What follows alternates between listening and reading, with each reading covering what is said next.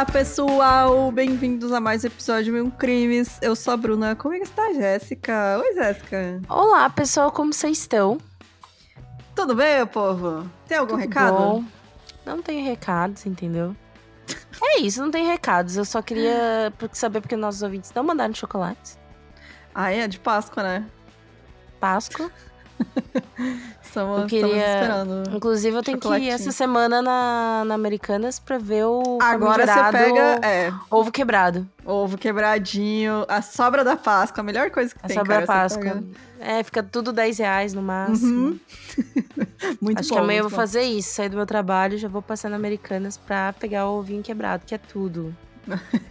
Delicioso.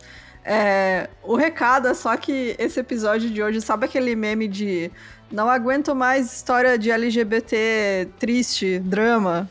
Quero LGBT assassino, ladrão, picareta. Então é isso, gente. Estou aqui para atender o pedido de vocês.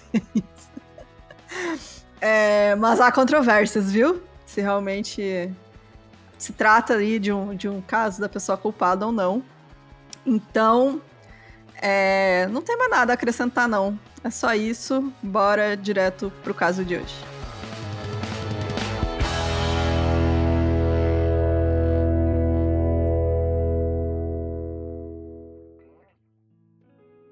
O Eugene Fallini, ele nasceu em 25 de julho de 1875, em algum lugar próximo de Livorno ou Florença, na Itália. Depende da fonte, né? A família diz que foi em Livorno, outras fontes dizem que foi em Florença. Enfim, na Itália. O Eugene era o mais velho de 22 filhos, dos quais 17 chegaram à fase adulta. Como a gente sabe, né? A mortalidade infantil nessa época era muito alta, por isso que o povo tinha muito filho, né? É porque nem todos chegavam à idade adulta. E o Eugene, na verdade, ele foi designado mulher ao nascer.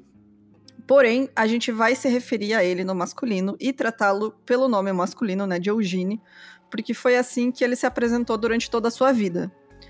A não ser quando ele foi obrigado, né, a trocar de nome, enfim, é, se tratar no feminino. Como em muitos casos antigos em que não se tinha o entendimento atual do espectro de gênero, né? A gente não tem como afirmar se o Eugene era um homem trans, se ele era transmasculino, se ele era não binário, etc, porque ele mesmo nunca falou sobre isso, né? É, a muito gente comum. só pode deduzir que é transmasculino mesmo, né? Mas- Exato, é. Porque ele se referia no masculino, né? Então, Sim. né? Enfim, até porque eu acho que nem ele tinha esse entendimento, né, na época. É, se hoje em dia há ainda uma confusão, né, para as pessoas trans entenderem a a- o próprio gênero, né, porque a gente vive numa, numa sociedade é, cisnormativa, né? Uhum. Imagina nessa época, né? É, então.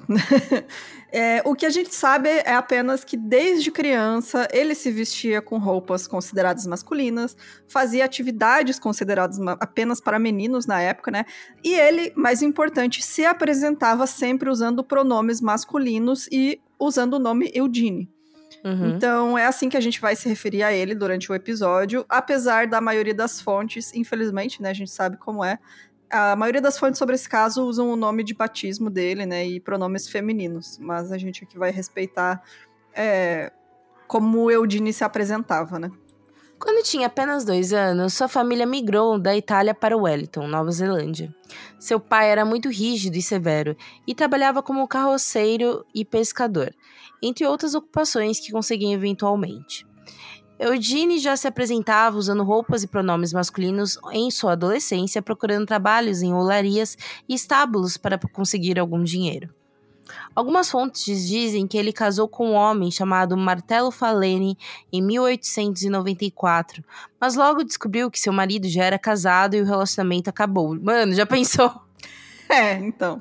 É nessa época, né? Tipo, você casava num lugar, você ia pra outra cidade, você Podia Oh, ter os- outra. Inclusive, tem muito, né? De. É, meu avô tinha cinco famílias, sabe? É, exato. E nem assim, de casar a própria identidade da pessoa, né? Foda-se, você vai pra outra cidade, você podia ser outra pessoa. Então, Sim. né, nessa época aí era meio cada um por si, assim. Outras fontes dizem que esse nome seria o capitão do navio que mais tarde Eugene trabalhou e que o nome de seu marido seria Brasile, Brasile Inocente. Esse casamento teria sido arranjado pelo seu pai e Eugene conseguiu escapar depois de ser levado a Auckland por seu marido, que já era casado com outra mulher. Ou seja, É, seguido. essa história, é, essa história não, assim, a única coisa que não muda é que o cara realmente era casado com outra pessoa, né? Mas ah, o que muda é isso. Algumas pessoas dizem que ah, foi o Eugene que casou por conta, mas eu acredito que realmente foi o pai que arranjou esse casamento, porque eles queriam dar um jeito, né, no comportamento do Eugene e falar, ah, não, Sim. você tem que ser a mulher, uma mulher, né? Então, Uhum. é, você vai casar. e foi isso. Ahn, no ano seguinte, em oite- 1895, Eugene conseguiu um trabalho como aprendiz de bordo em um navio e foi embora de Wellington. Sua família já estava farta do seu comportamento, que eles viam algo como algo inaceitável e não fizeram nenhum esforço para procurá-lo, né? Ou seja, nesse momento tem um desvinculamento, né, disso. É, a família tentou, né? O pai tentou forçar ele a casar. Desvinculamento não existe, inclusive, deve ser desvínculo, desvincular. Não sei.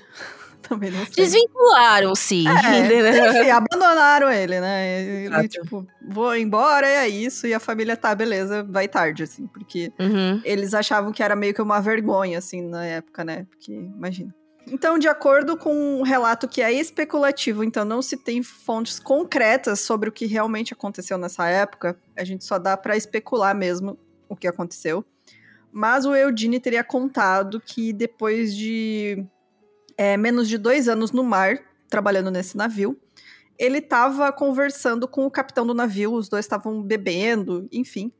É, esse homem seria né, o chamado Martelo, e, e aí, sem querer, o Eugene revelou que tinha sido criado como mulher. Ele falou em italiano que a Ah, avó... nessa época eles não sabiam, então. Não, ele, ele foi, é, realmente se apresentou como homem e tal, foi trabalhar no É, eu imaginei, porque achei estranho, né? Tipo, se, se enxergassem ele enquanto mulher, é, aceitarem, né? Ele trabalhar Não, não iam aceitar de jeito nenhum, porque tinha superstição de mulher a bordo, né, Sim. nessa época. E tanto e também aquela coisa de mulher não pode fazer trabalho braçal, né? É, Sim. Os únicos trabalhos que mulheres conseguiam na época era, sei lá, é, lavadeira, sabe? É, Essas coisas relacionadas a isso. A, a É. questão doméstica, a questão do Isso. lar, E, né? é, e o Eugene é interessante até que ele sempre procurou trabalhos braçais, assim. Sempre, a vida inteira ele foi atrás de trabalhos que eram, assim, é, exclusividade masculina na época, né? Uhum. Então, nessa conversa, estava bebendo com o capitão, e aí ele falou que a avó, a avó, ele tinha muito carinho pela avó, porque a avó era a única pessoa que aceitava ele como ele era. Uhum. E aí ele contou que ela, ela se referia a ele como Piccolina, que significa pequena em italiano, mas é no feminino, né? Piccolina.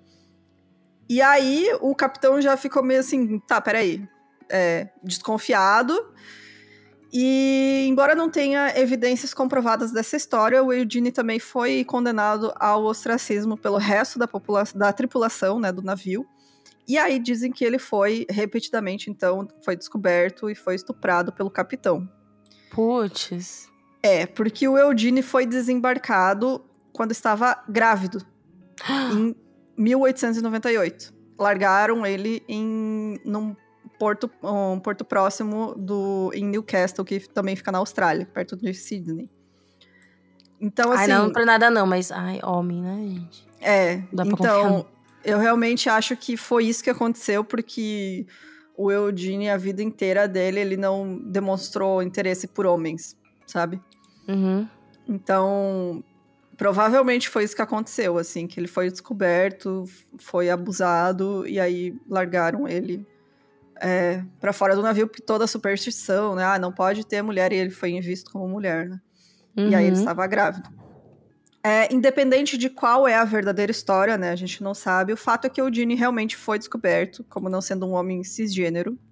É, para quem não sabe, cisgênero é a pessoa que se identifica com o gênero que foi designado ao nascer, né? Então, Uhum. é, ele foi largado grávido na Austrália e aí foi morar em Sydney, onde deu à luz uma menina chamada Josephine Crawford Faleni. O Eugene deixou a filha sob os cuidados de uma mulher italiana conhecida como Senhora de Angelis, em Double Bay, que fica no subúrbio de Sydney. É, essa mulher passou a criar a Josefine, né? Então ela foi criada pela Senhora de Angelis, a quem ela chamava de avó. É, era uma figura materna para ela, né? E a, a, Senhora de Angelis era muito querida, enfim. E o Eugene disse para ela, é, na verdade, a Senhora de Angelis disse para Josefine que o pai dela era um capitão de navio. E, mas ela sabia que o Eugene tinha parido ela, né? E ela via como a figura materna. Uhum. É, chamava de mãe, enfim. O Eugene trocou de nome em Sydney, assumiu uma identidade nova chamada Harry Leo Crawford, que seria um imigrante escocês. E ele raramente visitava a filha Josephine, que sabia da sua verdadeira identidade. Uhum. É aquela coisa, cidade nova, novo eu, né? Mudar de identidade. E aí, como eu comentei, era muito fácil nessa época, então ele realmente assumiu outro nome ali. Ele virou Harry. Não tinha tanto BO, né? Não, era fácil, né? Você só falava, não, esse é meu nome, ok. Sim. Ninguém vai questionar, né? Ainda mais porque nessa época tinha, tava vindo muito imigrante na Austrália, né? É, muita gente indo trabalhar lá. Então, quem é que vai duvidar, né, de um cara que faz trabalho braçal, assim? Ele diz, não, eu sou da Irlanda. Ah, ok. Uhum, sim. Da Irlanda, não, da Escócia. Enfim. Uh, o Eugene trabalhou em Sydney para patrões que não se importavam com o seu jeito rude e introspectivo. Imagino que depois, principalmente depois dessa situação toda, o quanto que ele deve ter sentido, ficado mais fechado, né? É, ele já era uma pessoa muito reservada, né? E com o tempo, acho que também ele passou a vida inteira com medo de ser descoberto, né? Então ele era realmente uma pessoa muito muito fechada assim, ele não não conversava muito, não tinha amigos próximos. Então, ele era uma pessoa muito reservada mesmo. Sim. Um, ele teve uma série de trabalhos braçais em uma fábrica de carne, hotéis e lavanderias, uma empresa de borracha e no serviço privado, ou seja, esse daí trabalhou. É, tudo que dava para fazer ele fazia. Em 1912, ele era jardineiro e motorista do Dr. J.R.C. Clark de Warronga, onde conheceu Anne Birkett, que também trabalhava para o mesmo patrão. Uma viúva com um filho de 9 anos chamado Harry, Anne fazia trabalhos domésticos para os Clarks e com o tempo havia economizado uma boa quantidade de dinheiro. Eugene levava Anne e seu filho para passeios de charrete para visitar o circo. O casal de namorados resolveu deixar o serviço e abrir uma confeitaria em Balmain. É, alegando ser também um viúvo de 38 anos, filho de um mestre marinheiro, também chamado Harry Leo Crawford, Eugênio se casou com Anne em 19 de fevereiro de 1913 no presbitério metodista e embarcou em uma breve e tempestuosa vida familiar. Os vizinhos relataram mais tarde que o casal brigava com frequência, principalmente depois que a filha de Eugênia, Josefine, reapareceu. É, era uma relação assim, não muito amigável, eles estavam sempre discutindo. Uhum. E aí, enquanto o jovem Harry Birkett, na época, então, né, com 15 anos de idade, aí já tinham passado alguns anos, ele foi viajar é, por um tempo. Nesse fim de semana que ele estava fora, o Eugene e a Anne aproveitaram o fim de semana em 1917 para fazer um piquenique em Chatswood. E aí, quando o Harry voltou para casa, a mãe dele tinha desaparecido. É, ele perguntou pro padrasto, né, pro Eugene, aonde está minha mãe. E ele falou assim: não, ela deixou a gente para ficar com outro homem. Mano. Do nada. Assim, do nada. E assim, o Harry, ele tinha uma relação muito próxima com a mãe dele. E ele achou muito estranho. Mas ele era um adolescente, né? Ele não, não questionou muito. Por mais estranho que fosse, essa história não era impossível, porque a Anne e o Eugene estavam brigando muito nos últimos tempos. Ela até tentou sair de casa uma vez né, levando o Harry junto. Então ele, assim, achou estranho, mas pensou, tá, pode ter acontecido, sabe? Não é impossível, porque eles tipo, realmente... não é algo que nunca aconteceria. É, o casamento realmente não estava indo bem. O que foi estranho para ele foi ela não ter levado ele junto, sabe? Ou avisado ele, enfim. E aí, naquela mesma semana, né, que isso aconteceu, em 2 de outubro, é, o corpo de uma mulher foi descoberto em um local chamado Lane Cove, que fica próximo de um lago. Este corpo estava carbonizado além do reconhecimento e tinha sido aparentemente espancado. O Eugene não relatou o desaparecimento da esposa e, mesmo sem saber ler e escrever, ele comprou um jornal que noticiava, né? É, tinha essa notícia do corpo que foi encontrado. E aí ele pediu pro Harry para ler a notícia para ele, que ele estava interessado em saber o que estava escrito lá. Mano. Que é muito suspeito, muito, muito, Muito, muito, suspeito. Muito suspeito. Um par de sapatos, um dos pés com a sola consertada e algumas joias foram os únicos pertences encontrados com o corpo carbonizado descoberto no início de outubro de 1917. Infelizmente, o legista não pôde ter certeza se ela foi assassinada ou tirou a própria vida. Ele não encontrou marcas de violência, embora parecesse que ela provavelmente foi queimada viva. Apenas um recipiente vazio de querosene e uma caneca esmaltada ofereciam qualquer pista sobre sua morte. O chamado Mistério de Lane Cove foi amplamente divulgado em todo o país. As pessoas se aproximaram para ver os restos mortais e o local onde o corpo havia sido encontrado. Tragicamente, foi revelado que muitas jovens estavam desaparecidas em Sydney nessa época, mas essa vítima parecia não ser uma delas. Como resultado, os meses passaram, o caso esfriou, até que finalmente foi arquivado e esquecido. Principalmente sem evidências, né, gente? É, nessa época não tem muito o que fazer, né? Tipo, se ninguém viu nada, sabe? Hum. É, não tem o que fazer. O Eugene, então, ele se mudou com o Harry, né, o seu enteado. É, o Harry depois foi morar com outros familiares em... U... Gente, o nome dessa cidade eu achei massa. Ulumulo. Hum. Ele foi morar em Ulumulo.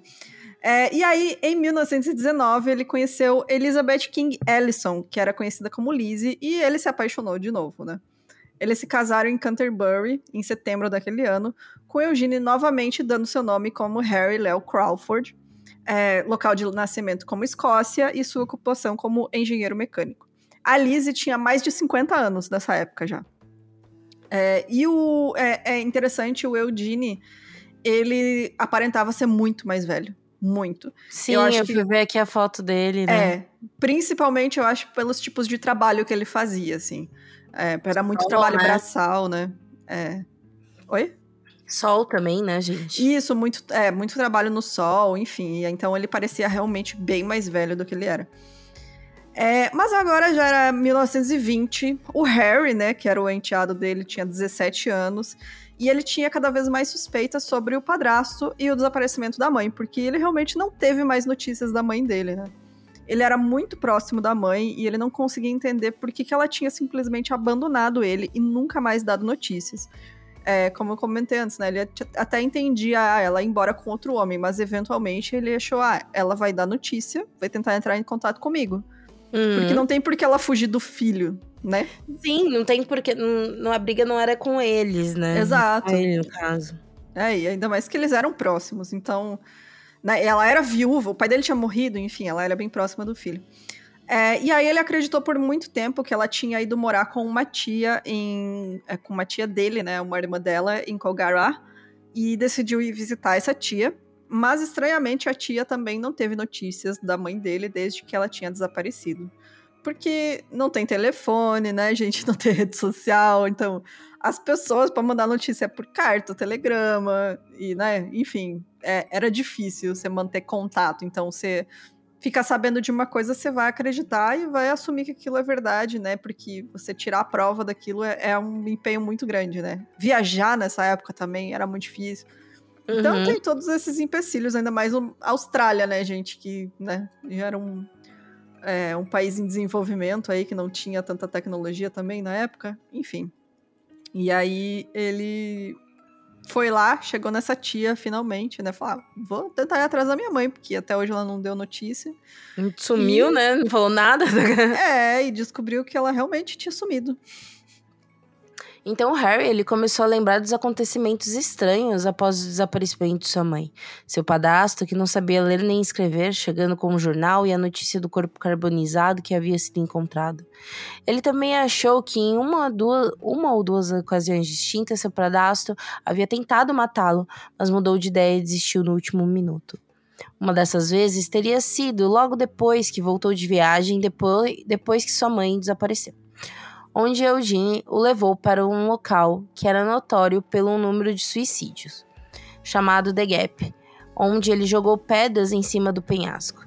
Eugene tentou fazer com que o menino se aproximasse da borda, mas ele recusou. Ou seja, né, tentou eliminar, né, alguém da família. É, mas era o, o como é, o elo ali, né, que ele tinha entre a, a N ainda, né, então, sei lá.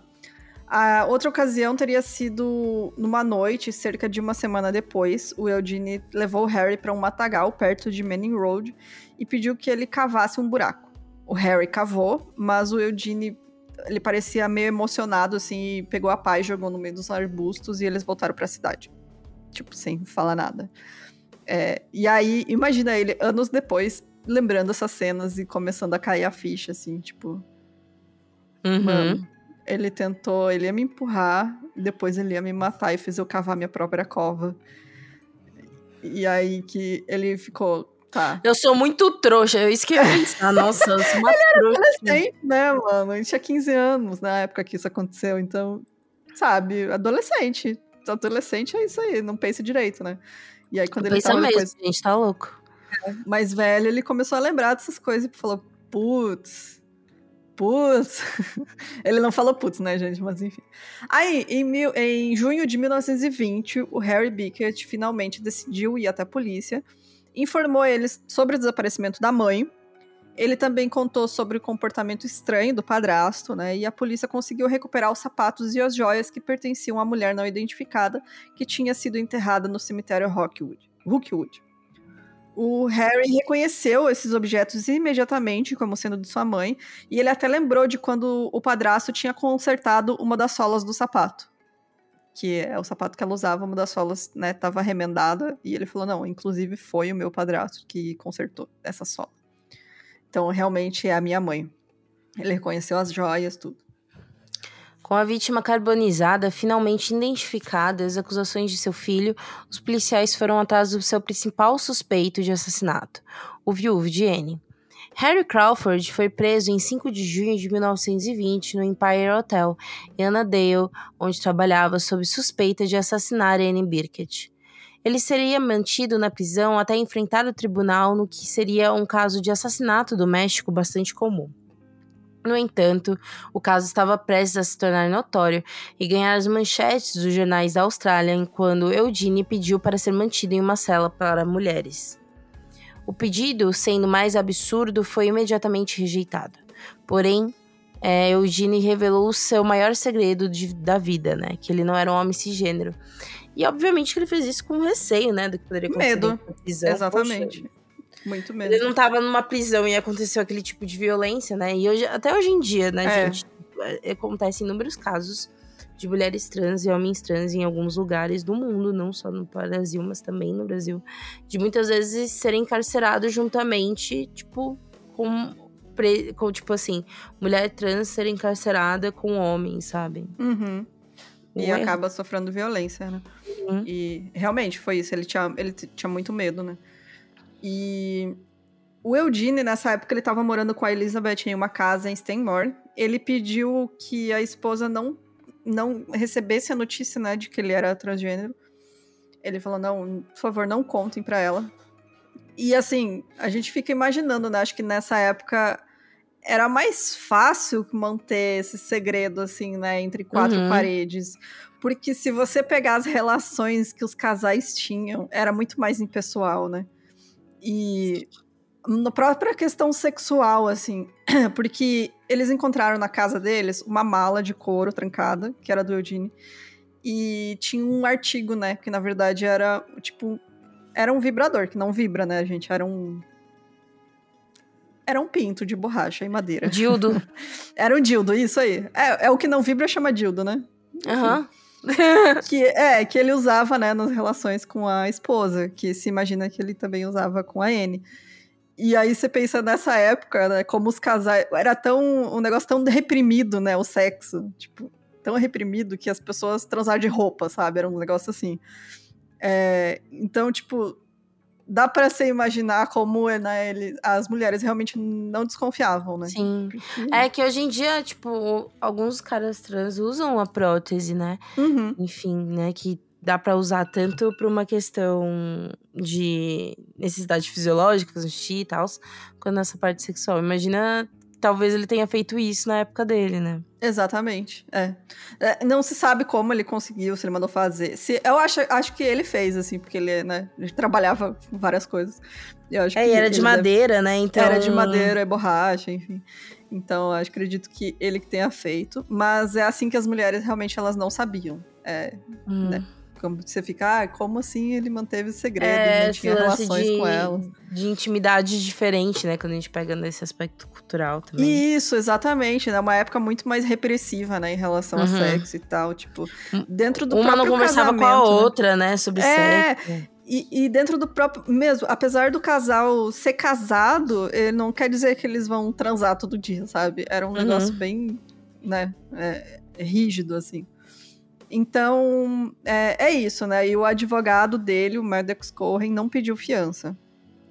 E aí, os restos mortais da Anne foram exumados, né? Mas uma segunda autópsia, incluindo exames de raio-x, não revelou nenhuma informação nova e o corpo dela foi liberado para a família para enterro em Woronora.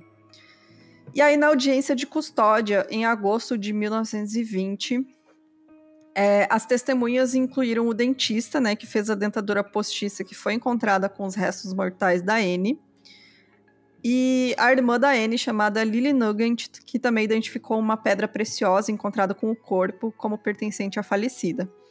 Isso porque uma das defesas do, do Eugene era de que aquele corpo não era da Anne que ela uhum. tinha só sumido. o que, né? Jurou, né? Foi dormir, né? Foi, porra, a mulher sumiu. Foi abduzida, né?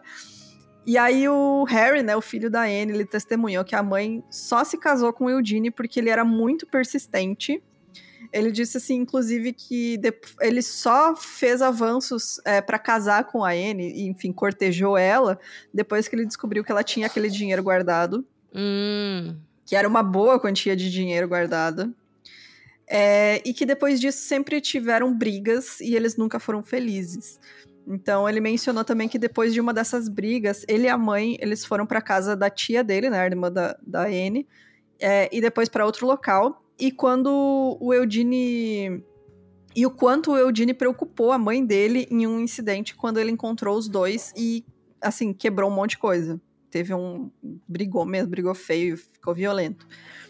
É, o Harry também, ele deu mais detalhes sobre a história da viagem com Eugene para aquele local chamado The Gap, né? Que, do penhasco, enfim. E ele também testemunhou que o Eugene tentou atraí-lo por cima da cerca até a beira do penhasco. O advogado do Eugene, o Maddox Cohen, se opôs ao depoimento sobre ter sido levado para cavar buracos no matagal, mas o magistrado permitiu, alegando que indicava o estado de espírito do Eugene. Porque não tinha relação com o assassinato da Anne, mas, né, é, dava aí para entender o comportamento dele, enfim. Sim. Alguns dias depois da audiência de custódia, o magistrado, o Sr. Gale, foi criticado em um jornal de Sydney por escoltar pessoalmente ao tribunal e fornecer, entre aspas, assentos VIP para um ator e atriz popular na época. O artigo dizia o seguinte: lugares VIP no julgamento de assassinato. Porque deve ter virado um circo nessa época, né? Foi, nossa. Um, foi um realmente. rolê dele ser um cara trans, enfim. É.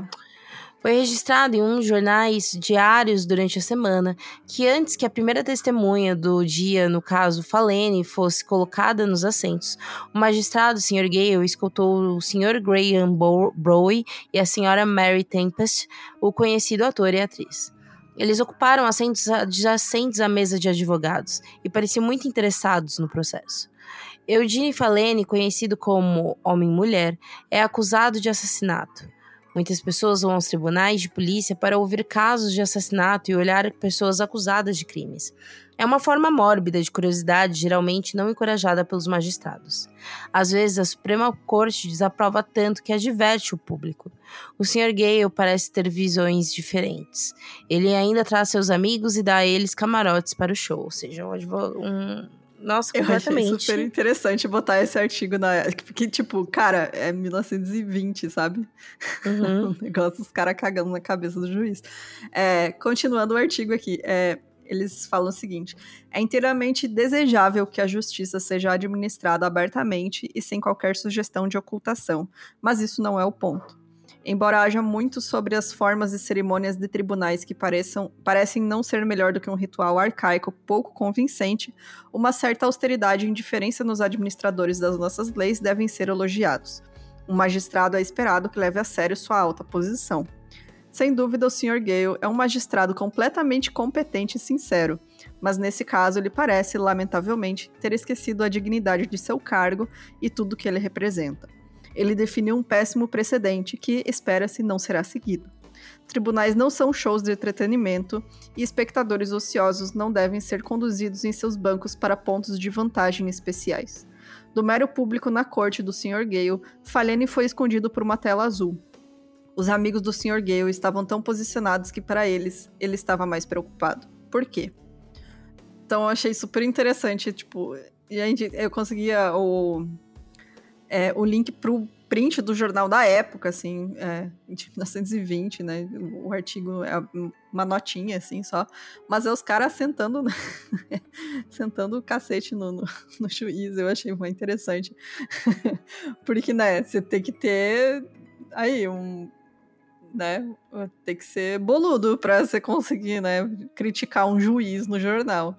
E os caras realmente não tiveram vergonha. Eles acharam um absurdo ele colocar lá o ator e atriz famoso com os melhores é, lugares do julgamento. Mesmo, né, galera? Porra. Eu também acho, realmente. E, né, hoje em dia a gente vê coisa muito pior e nada acontece, né? Mas, enfim. Exato.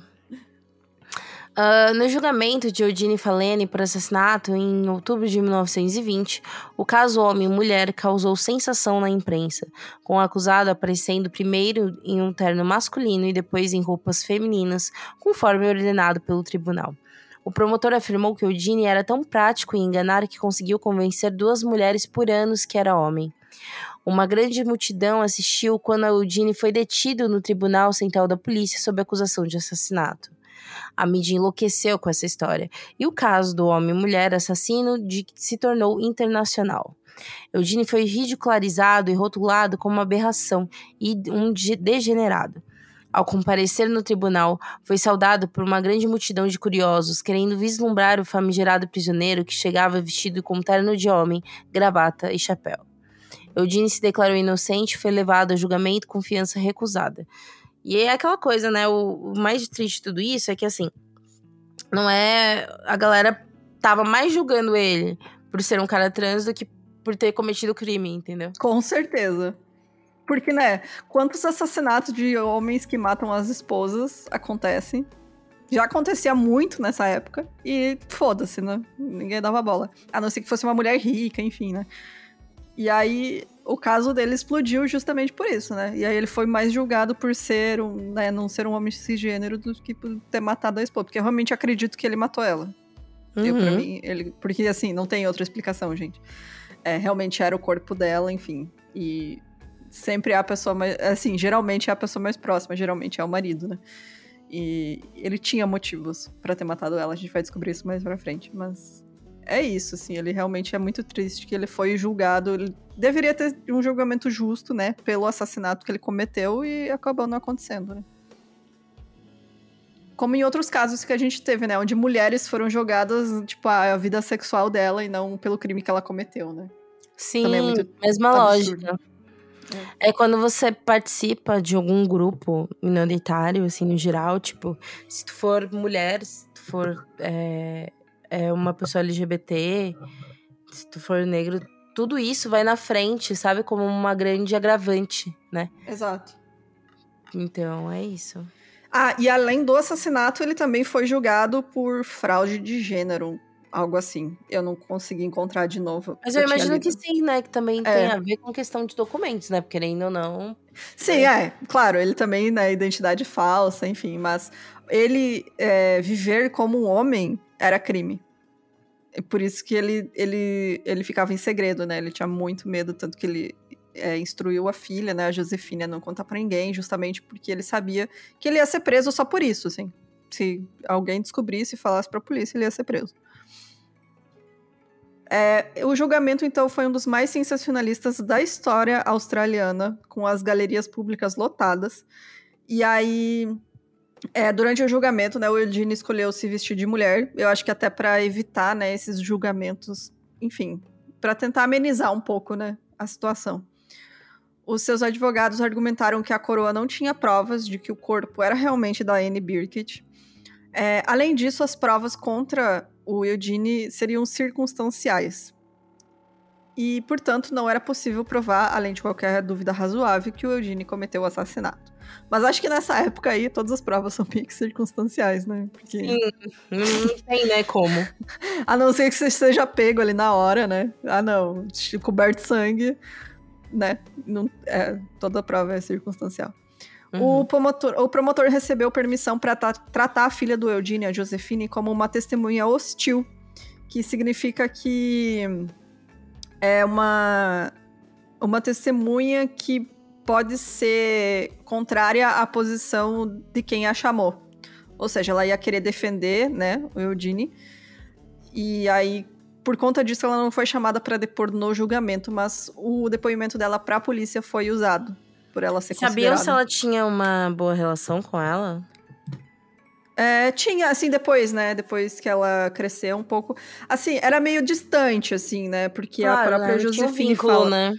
É, que ela foi criada pela senhora, a senhorinha lá que criou ela. É, e aí eles tinham uma relação meio, assim, às vezes discutiam, sabe? Se bicavam.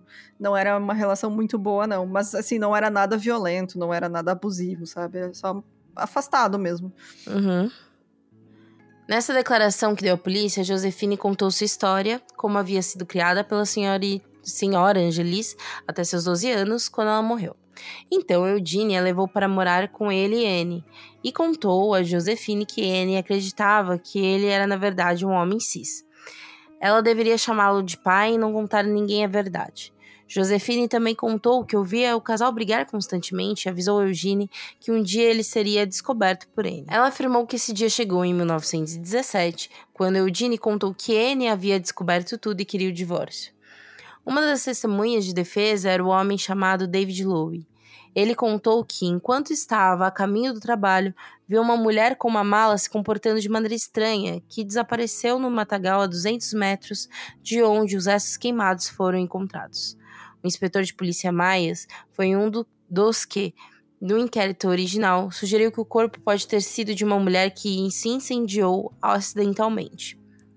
É, a defesa era isso, de que a, o corpo não era da Anne, seria dessa mulher estranha, uhum. que ou teria se suicidado ou foi acidental, né? E que não tinha prova suficiente para acusar o Eudine. É, ele se declarou inocente do assassinato, né? Mas, enfim, né? O júri levou só duas horas para chegar ao veredito e ele foi condenado, né? Foi sentenciado à morte. É, questionado se ele tinha algo a dizer, o Eugene consultou seu advogado antes de responder. Estou há três meses em Long Bay Gaol, que seria a prisão, né? Estou perto de um colapso nervoso. Não sou culpado, meritíssimo. Não sei nada desta acusação. Foi apenas por meio de evidências falsas que fui condenado. E aí, em meados de outubro, o Eudine é, entrou com um recurso né, contra a condenação com base no seguinte: abre aspas. Que o veredito do júri foi contra as provas, que as provas apresentadas pela coroa eram fracas e meramente circunstanciais, que o caso contra o acusado instaurado pela coroa foi destruído pelas provas das testemunhas médicas da coroa que a identificação do apelante com alguma pessoa alegada pela coroa de ter sido vista nas proximidades do local onde o corpo carbonizado foi encontrado foi insatisfatória e que, devido à prostração nervosa no julgamento, o apelante foi fisicamente incapaz de fazer uma declaração dos fatos, o que seria respondido às provas circunstanciais. Ou seja, né, eles estão dizendo, ah, não, não tinha prova suficiente, ai, de, por causa da bagunça do, do julgamento que tava aquela baderna, é, ele ficou com medo e não conseguiu depor, enfim, né? É... E uma desculpas. É, eu realmente acho que não foi um julgamento justo, mas que foi o Eugene. Foi Sim. ele, assim. Realmente não tem outra pessoa. A mulher não, não sumiu simplesmente e nunca mais notícia. Do nada. É. O Tribunal de Apelações Criminais rejeitou o caso, concluindo que, se o júri original chegou à conclusão de que o acusado era a pessoa que causou a morte da mulher, não importa por que meio, era justificado encontrar o veredito de culpado. A sentença de Eugene foi comutada para prisão perpétua, mas a questão de sua identidade de gênero e o suposto engano dela foi muito divulgado na imprensa popular, que o retratou como um monstro e um pervertido. Amigos de Eugene e trabalhadores da reforma prisional fizeram petições em várias ocasiões por sua libertação. Em fevereiro de 1931, supostamente após uma visita de uma hora com o prisioneiro, o ministro da Justiça da época, chamado Joey Lamaro, concedeu a Eugene sua liberdade com base que ele tinha quase 60 anos e não gozava de boa saúde. Ao deixar o reformatório feminino de Long Bay, Eugene foi levado de carro para um destino desconhecido, com a condição de continuar vivendo como mulher, como havia vivido nos anos que foi preso. Que merda, né? Tipo. É, Imagina, você tem sua liberdade, mas nem tanto, né? Pra mim foi é, tipo uma segunda prisão para ele, sabe? É, exatamente. E tanto que, né, ele teve que ficar na prisão feminina, mas ele, né, tinha que se apresentar como mulher, ele não podia mais ser o uhum. Eugene.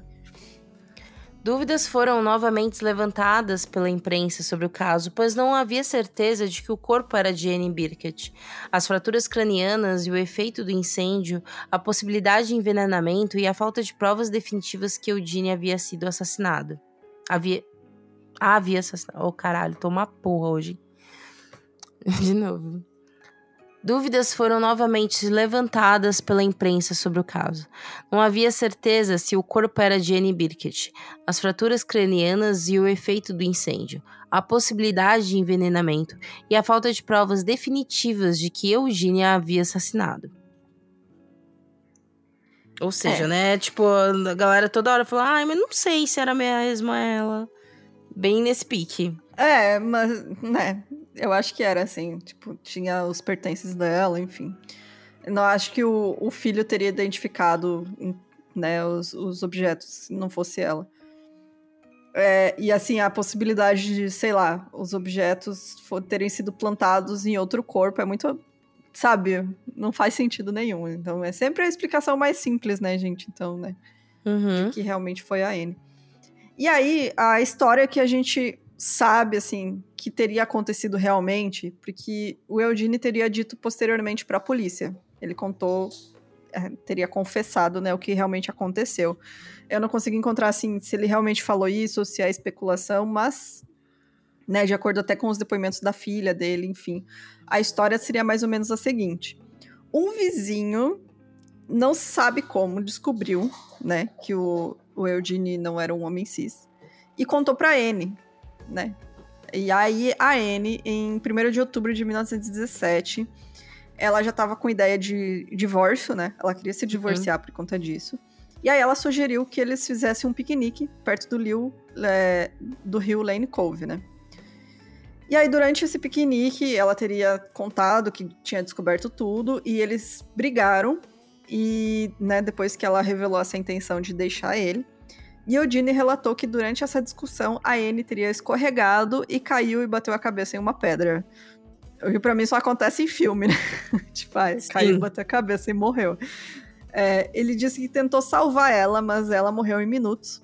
E em pânico que ele fosse investigado e exposto, né, como sendo transgênero, ele tentou queimar o corpo para ela não ser identificada. É, eu, para mim, eu não acredito nessa história. Eu acho que é, até a parte da discussão, ok, aconteceu. Mas como ele já tinha um histórico de violência, né, de ter quebrado coisas, não ter batido nela, mas ele, né, em um ataque de raiva quebrou um monte de coisa da casa deles. É, e aí, para mim, tipo, ele se sentiu ameaçado porque ela descobriu, né, a identidade dele. E ele matou ela para não ser descoberto. Eu, para mim, é isso que aconteceu, assim. E aí ele, enfim, queimou o corpo para não identificarem ela e tal.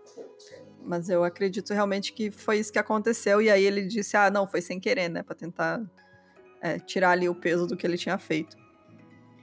É, depois de ser solto, o Eugene assumiu o nome de Jean Ford, né? Senhora Jean Ford, e se tornou proprietário de uma pensão em Paddington, é, em Sydney.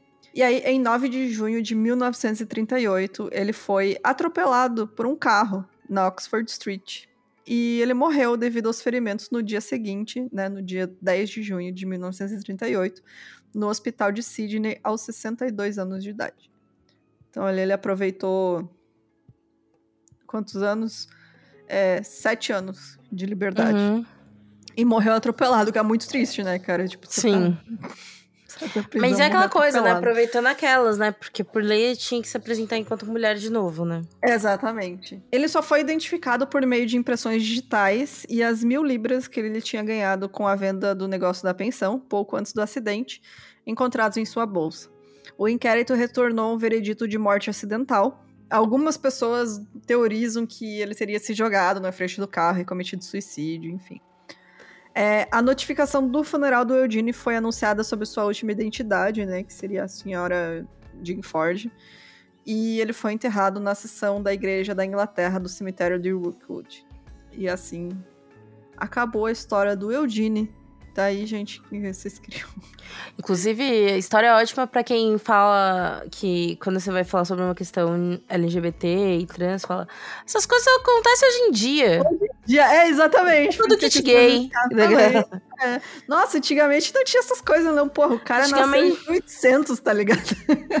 gente, 1875 ele nasceu. 1875. Exato.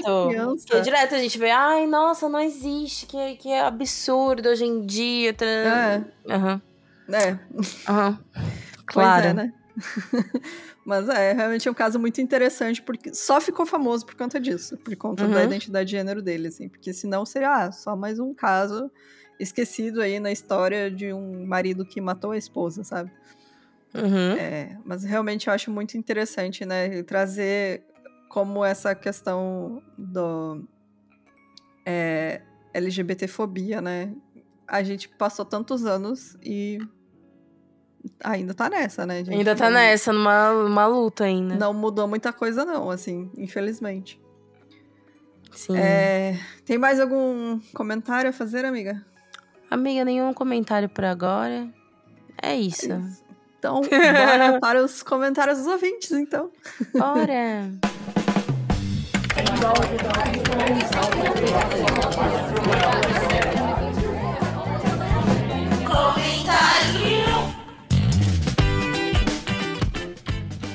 Vamos começar pelos comentários do- da nossa caixa de perguntas? Vamos! Ó, primeiramente, tem um monte de gente perguntando da Fabi, mas eu acho que talvez sejam pessoas que ouvam. Ouvam. Nossa, tô Ouvam. hoje. Ouvam, ouvam. Essas que eu... Um monte de. Vou fazer uma piada nada a ver. Mas enfim. Talvez sejam pessoas que ouvem é, os, principalmente os principais, né? Mas É. a Fabi, ela continua com os mini episódios. Isso, e, gente. e sim, ela pode participar daqui, gente, do, do, do principal. Não estamos brigados. Não estamos Tem- brigadas, Tem gente não. fazendo fofoca aí no... Não Eu estamos adorei o brigadas. Não, Mas- gente, é só, a Fabi realmente teve um tempo aí que ela precisou focar no trabalho e aí ela ficou só nos medinhos. E pra ela deu certo. tá? Pra gente também, essa dinâmica deu Sim. muito certo. É porque pra ela tava complicado, porque a gente tinha que adequar horários, enfim. Isso, é. É, mas é isso, gente. A gente não tá brigando. Não. Aí, nesses últimos episódios também, minis, né? Acabei eu fazendo justamente por questão de trabalho mesmo. A Fabi tava aí apertada com prazos e tal, e aí eu cobri pra ela. Aqui uma ajuda a outra. É, exato. Quando uma não pode, a outra assume. É porque o filho é das três. Então. é isso, gente. Tá tudo certo, tá? Não precisa se preocupar. É, Deixa eu ver. Eu vou ler o comentário da Ana Carolina. Ela falou assim: nesse caso, vemos que um, o europeu ferra com tudo, e dois, a mente humana é muito estranha e sensível. Além desse caso, me lembrar outros que, em que o homem da família mata todo mundo em crises familiares. Beijos. É, realmente, né? Tem muitos casos aí de aniquiladores de família. É, normalmente, é, né? Agora, hoje em dia, né, no mundo moderno, que não era no mundo das colônias, é, esses casos acontecem por questões financeiras, principalmente, né? Quando o homem que é Uhum. o provedor da casa, que né, se coloca ali como sendo que o sustento da família, ele começa a perder dinheiro e aí ele né, racionaliza ali que, ah, não, É, a minha vê. família, prefiro que a minha família morra do que perca a qualidade de vida. E aí ele mata todo mundo. Porque, né, Você vê casos muito parecidos, né? Só que em outras realidades culturais, mas ainda assim, né? É, exatamente. E, né, claro, tem outros casos também em questão de surto psicótico, como foi esse caso, né, que a gente comentou do Swift Runner. Uhum. É, tem dois episódios que são parecidos, em- dois episódios, dois comentários são parecidos, por isso que eu vou ler os dois.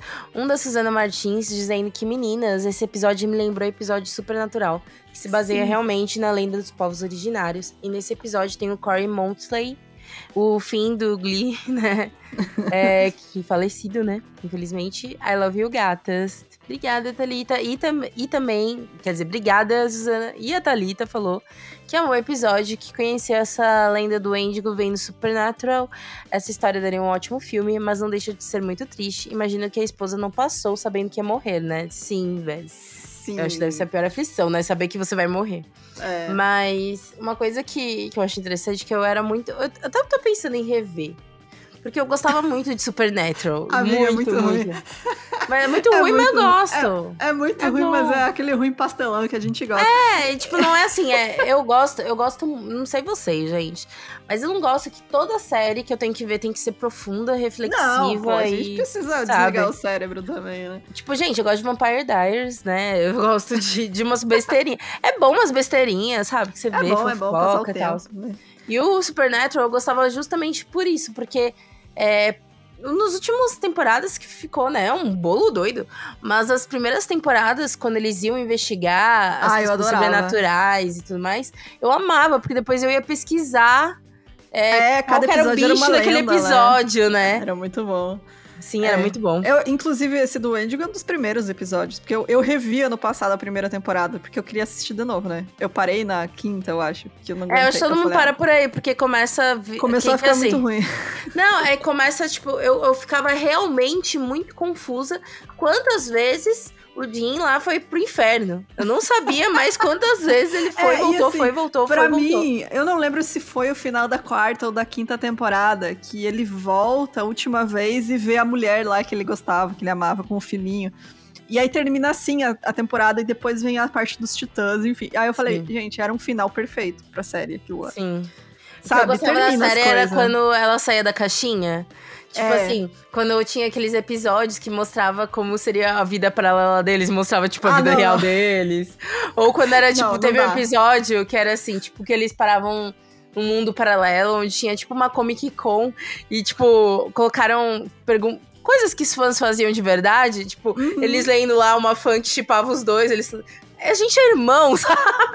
Sim, é que era, era, uma, era uma pessoa que era tipo médium, né? E aí ela, t- ela tipo, pegava assim, ela tinha visões Estava- deles e escrevia livros, né? De romance. é, sobre os dois. exato. Não, não dá. Pra mim, esses episódios não dá, não dá. Eu amava, gente. e aí, brisa. eu queria. Eu vou, eu vou voltar a assistir aqui também. Eu preciso ver alguma coisa pra distrair. Vou, vamos, vamos Veja fazer Vampire Diaries, de gente. Eu gostei. Mas é, era, era bacana aí o Supernatural. É, deixa eu ver. Eu ia falar mais alguma coisa, mas eu acabei esquecendo. Cara. Instagram? Ah, não! É, o comentário da Dead Plop. Ela falou assim: pelo amor de Deus, precisamos de um EP sobre surtos de foliadu. Acho que escreve assim, sim. Que é em francês, foliadu. É, esse episódio foi incrível pra ouvir no dia dublado enquanto trabalho. Obrigada pela companhia, meninas. Ai, obrigada. Gente, Folheado é uma. Assim, é, é realmente impressionante, porque seria basicamente o Loucura 2. São pessoas que surtam porque a outra está surtando, assim. E aí tem casos muito, muito bizarros. Inclusive um que aconteceu alguns anos atrás de duas irmãs que, tipo, surtaram no meio da rodovia. Acho que foi nos Estados Unidos, se eu não me engano. E, tipo, elas foram até atropeladas e saía correndo, gritando, sabe? Uns negócios muito doidos, assim, elas dizendo que estavam sendo perseguidas. E pessoas que nunca tiveram histórico de nenhum, nenhum transtorno, nenhum, sabe? E aí, do nada, entraram numa paranoia, assim, as duas. E é muito bizarro esses casos. E realmente, eu vou, vou tentar juntar aí uns casos de folheado e trazer um episódio aí pra vocês, porque eu também acho fascinante. Hum. É, vamos ver aqui no Instagram, né? Insta. Uh, deixa eu ver. Deixa aqui, peraí, peraí, peraí. Aqui, ó. A Ana Júlia é, falou: Amo ouvir o 1001. Já ouvi todos os episódios várias vezes, porque infelizmente vocês não são uma inteligência artificial que faria 10 episódios por dia. Mas tenho procrastinado em fazer um comentário. Dá pra saber quem fez o roteiro quando a Jéssica relata que, que a pessoa cometeu 27 atrocidades absurdas e a Bruna responde com: É, pois é. Aí nossos comentários às vezes são muito, né? não tem muito a acrescentar, não. É. é. Pois é, É. Pois é. É porque também dá pra você perceber, gente, quando, tipo, uma se interessa mais pelo episódio. Porque assim, É, exato. se, a- se a Bruna escreveu, eu tenho dúvidas. Se eu escrevi, a Bruna tem dúvidas. entendeu? Exatamente. A gente representa vocês ouvindo também. Exatamente. Até a gente acha até interessante esse lance de talvez não ouvir tanto. Tipo, ler, saber, ter noção, mas não necessariamente ler tudo, Pesquisar, sabe? né? Pesquisar, Pesquisar, antes, isso. né? Só uma pesquisa e a outra age meio como ouvinte, assim. E tem as, Sim. as dúvidas. Mas, gente, ó. Se vocês apoiarem a gente, talvez, se a gente se dedicar somente ao podcast, minhas queridas, É. três episódios por dia. Mentira.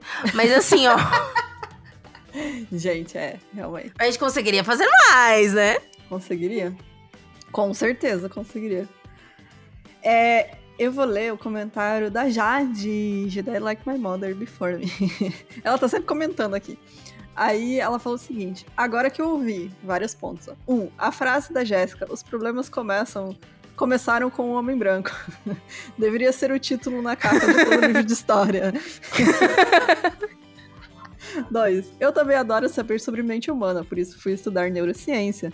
Vivo caindo nesses buracos negros da Wikipédia, aprendendo sobre, sobre síndromes e patologias. Não conhecia essas culturais, chocada. 3. Sim, faço um episódio sobre epidemias psicológicas bizarras. Eu adoro esses. Além da de dança e de risadas, teve uma de mordidas em um convento no século XV. Que uma freira começou a morder as colegas e depois a mania espalhou entre outras compulsivamente. Isso se Mano. chama apocalipse zumbi. Gente, que terror, ainda em freira, né? Que negócio capeta, Ai, mesmo. sim. E tem que ser, tipo, num lugar bem distante da cidade, onde elas não podem Lá. recorrer. É, de doenças esquisitas tem a síndrome de Cotard, que as pessoas acham que já morreram, que estão até em entrado- estado de putrefação. Isso eu já tinha ouvido falar, você não sabia o nome. É, que a pessoa Nossa, acha não que sabia, morreu, não. Tá apodrecendo. Aham. A pessoa acha que tá em decomposição. Nossa, outro dia eu É. tava lendo sobre síndromes estranhas, inclusive. Tem umas síndromes de relação à dismorfia, né, corporal, enfim. Sim, Que é realmente. bizarro, tem. daquela galera que, por exemplo, quer ser amputada, enfim. É, exato, quer viver sem uma perna. É, Uhum. é bem estranho. E quarto, eu amei quando vocês falaram do meu comentário do No na Bomber, sair falando pra todo mundo, kkk. Finalmente reconhecida pelos meus talentos de palestrinha. Adoro o trabalho de vocês. Ai, beijo, beijos. Muito obrigada.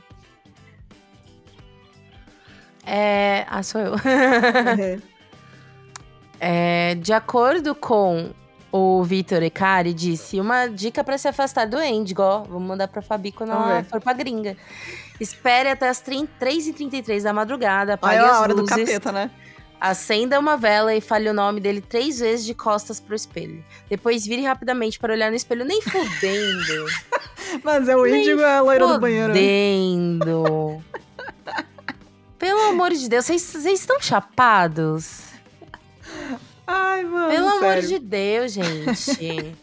mas, mas sabe, agora abrindo meu coração, ultimamente eu ando acordando às 7 horas da manhã. Tem uma hora do semi-capeta? Porque assim, é a hora do meio vez. besta, né? Que é 333. Caralho, como você é idiota. Ai, mano.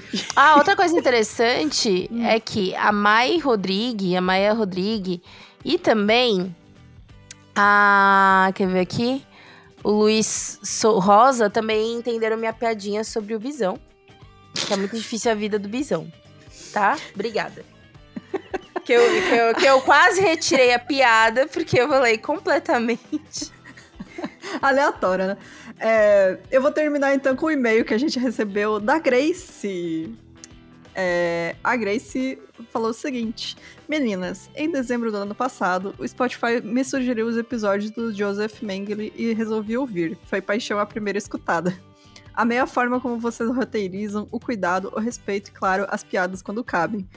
Resolvi fazer uma coisa que a Bruna odeia. Comecei a ouvir desde o primeiro episódio, em janeiro deste ano. Vocês me fizeram muito companhia e amei conhecer a trajetória. Todas as histórias da Fabi, Bruna perdendo a timidez e Jéssica chegando. A cada história de pandemia e desespero com o desgoverno do Bozo, eu sentia como se vocês estivessem ainda no passado e eu fosse uma enviada do futuro falando que ia passar. Ontem escutei o último episódio e agora tô sentindo um vazio. Vou ter que esperar toda semana? De qualquer forma, obrigada pela companhia dos últimos meses e pelo trabalho incrível de vocês. Ai, muito obrigada, Grace. Ai, eu adorei. Obrigada. É. Enviada do futuro.